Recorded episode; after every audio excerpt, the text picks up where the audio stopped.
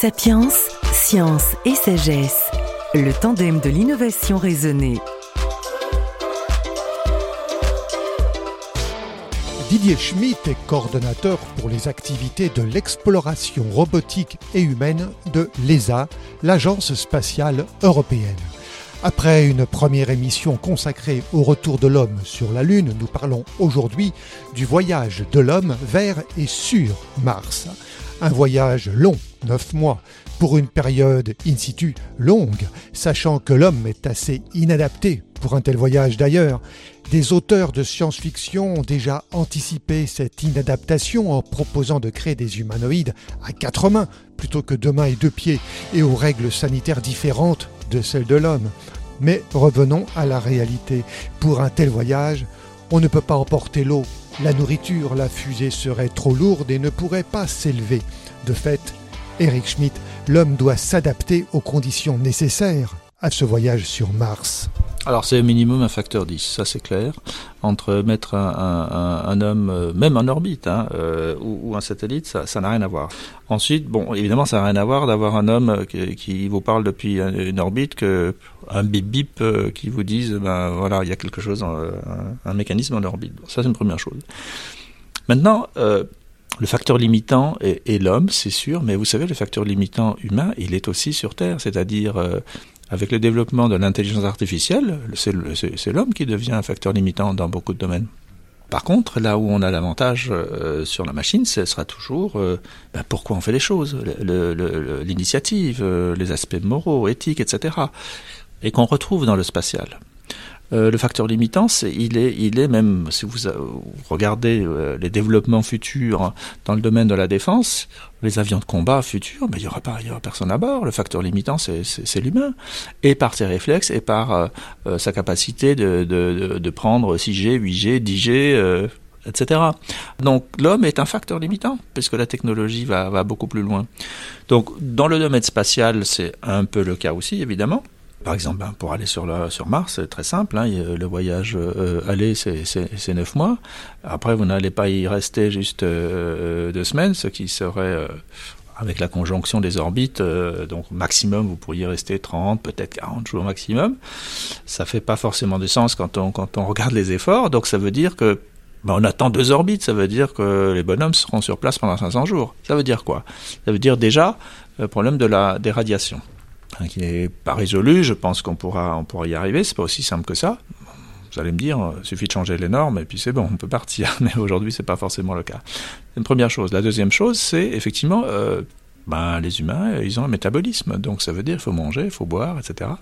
Et donc, il faut faire énormément d'efforts, mais qui ne seront pas inintéressants pour nous ici sur Terre, pour tout ce qui est recyclage. Donc ça c'est très très clair, euh, mais tout recycler, ça veut dire euh, entre la chasse d'eau et, la salade. Hein. Produire sa propre alimentation en, circuit fermé. Donc ça, l'ESA a fait des efforts là-dessus, un programme depuis 30 ans, qui s'appelle le programme Mélissa, donc qui, qui, qui, tourne assez bien, euh, où on produit des algues avec nos déchets, etc. Donc on va y arriver, c'est quelque chose de longue haleine parce que je veux dire maîtriser la biologie euh, dans un dans un dans un bioréacteur, c'est quand même pas aussi simple que ça, surtout que c'est pour la durée.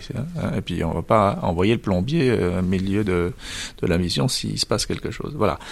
Alors la mission elle est neuf mois, donc déjà il faut il faut maintenir ces gens-là euh, là-dedans. Euh, et ensuite, ben, rester jusqu'à 500 jours sur place, c'est pareil. Ça veut dire que sur place, il faut, ben, il faut pouvoir produire. On n'avait pas tout emmené, hein, l'eau, euh, les aliments, etc. Euh, moi, j'ai passé, j'ai passé, j'ai eu la chance, l'extrême chance d'aller en plein milieu de l'Antarctique avec une expédition. vers la base et l'endroit au monde le plus isolé qui s'appelle la station Concordia. Vous pouvez pas imaginer la logistique qu'il faut, qu'il faut pour faire vivre 12 personnes dans un endroit qui fait l'hiver où il fait moins 85, donc euh, encore plus froid que, certains endroits sur, sur Mars. Logistique est énorme pour pouvoir maintenir ces gens-là euh, en vie euh, et en sécurité.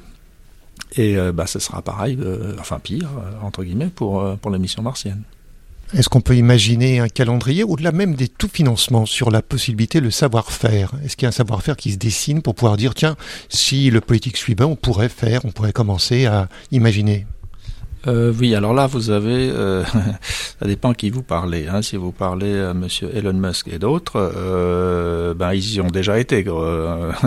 grosso modo, dans leur tête, c'est demain. Or, ce n'est, c'est une hérésie. C'est, simplement, strictement impossible.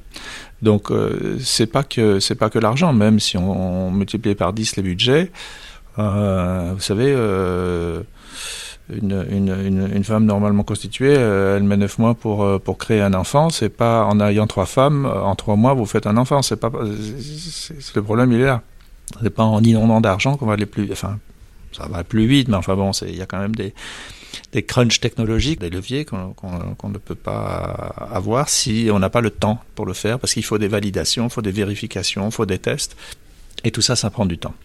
Voilà. Le miracle Apollo ne veut pas se refaire. C'est clair et net. Je dis, on ne va pas aller jusqu'à 4% du PIB d'un pays pour, euh, pour aller sur Mars. Ça, c'est exclu. Néanmoins, ce qui va se passer, ce qui est très très clair, c'est la course avec la Chine. Donc les États-Unis et la Chine, ça c'est inévitable. Euh, la course est pour la Lune et en tout cas pour Mars, qui sera vraiment le, summum puisque tout le monde est dans les starting blocks, hein, ça c'est clair. Et donc ça, ça va donner un coup d'accélérateur. Mais l'opinion publique ne va pas forcément euh, accepter une gabegie d'argent juste pour euh, ce genre de, compétition.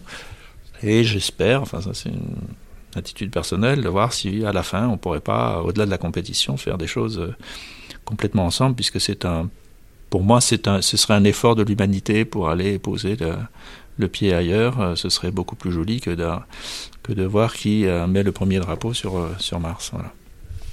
Mais pareil, si on voit la Lune où ça s'est fait comme vous le décrivez là, euh, y retourner aujourd'hui pour les Américains, c'est faire du commerce. L'envie euh, des Chinois ou des Américains d'aller sur Mars, c'est poser le drapeau ou c'est aussi euh, voir autre chose?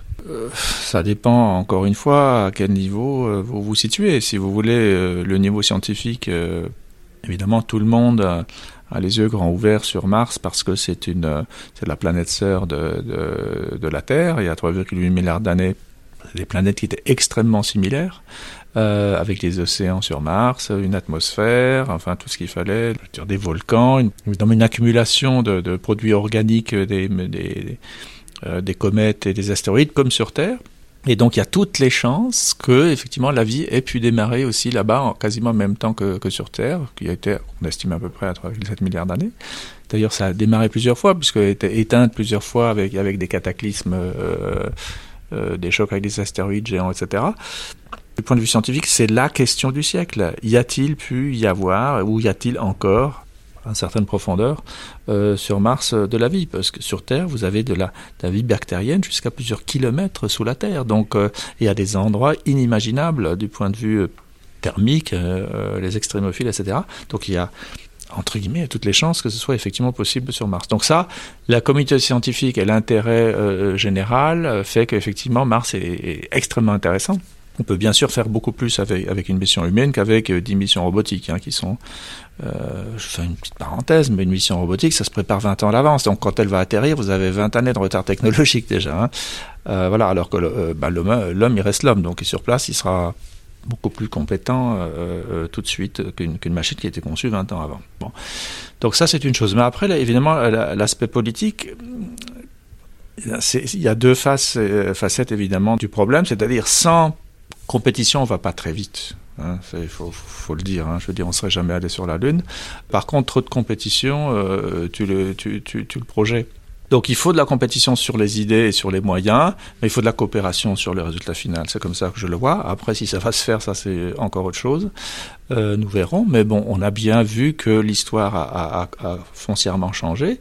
Euh, par exemple, euh, les Américains qui, qui étaient donc euh, à couteau tiré euh, pendant la guerre froide pour pour le spatial, et eh ben aujourd'hui, ben les Russes et les Américains vivent ensemble dans la station spatiale. Donc les choses peuvent changer. Donc qui sait, dans 20 ans, si les Chinois, les Américains avec nous, euh, ou nous avec eux, euh, on n'irait pas ensemble poser le, le pied sur Mars. Merci. Sapiens, science et sagesse, le tandem de l'innovation raisonnée.